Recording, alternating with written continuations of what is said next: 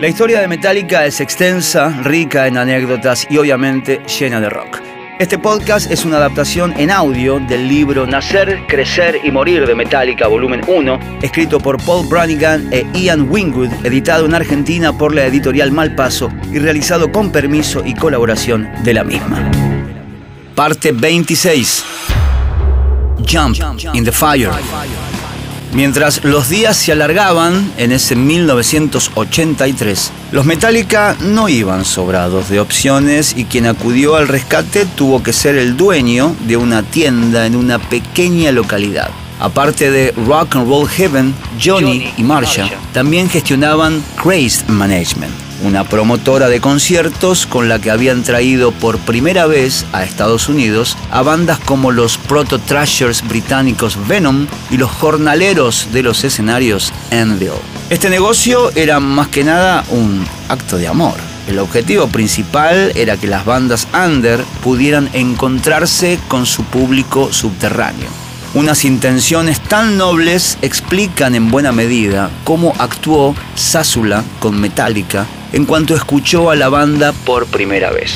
Un hecho digno de ser señalado. La cinta que impresionó tanto al empresario no fue No Life Till Leather, sino su sucesora, la cinta en vivo Live Metal Up Your Ass, una grabación del concierto en el Old Waldorf el 29 de noviembre de 1982, famosa por lo abominable de su sonido. Tras pedirle a su esposa que se quedara a cargo del puesto, Zazula se marchó hasta la cabina telefónica más cercana.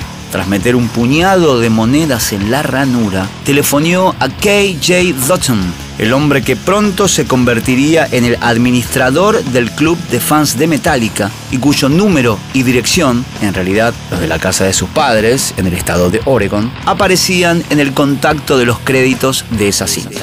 El hecho de que Zazula recordara un artículo que Dutton había escrito sobre Metallica reforzó su decisión de intentar contactar con el grupo. Fue el comienzo de una cadena de acontecimientos tan fortuitos como acelerados.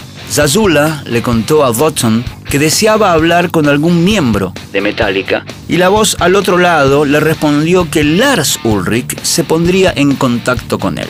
Al día siguiente, Zazula recibió la llamada de un joven con un marcado acento europeo. Se había establecido el primer contacto.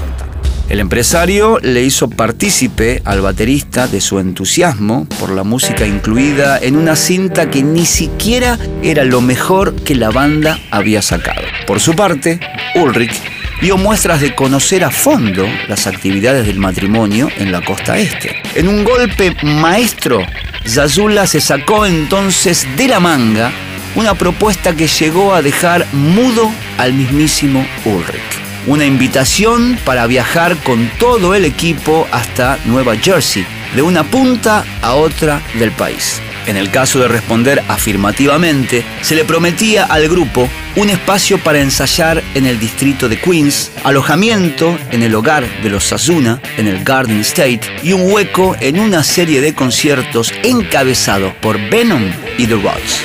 En ese punto de su carrera, Metallica era como un tiburón que si cesaba de moverse, encontraba la muerte seguro. Mientras que otros grupos vivían solo en el presente, Ulrich tenía la mirada avesada para divisar futuras posibilidades sin que ningún riesgo se estimara excesivo. El baterista transmitió a sus compañeros la propuesta de Zazula y todos acordaron que estaban ante algo trascendental. Existía, no obstante, un obstáculo. Los Metallica no tenían dinero suficiente para embarcarse en esa aventura de proporciones épicas. Fiel a su carácter resolutivo, Johnny Zed contaba con una solución para eso. Les envió 1.500 dólares para atravesar el país. La banda alquiló una furgoneta y un camión solo de ida.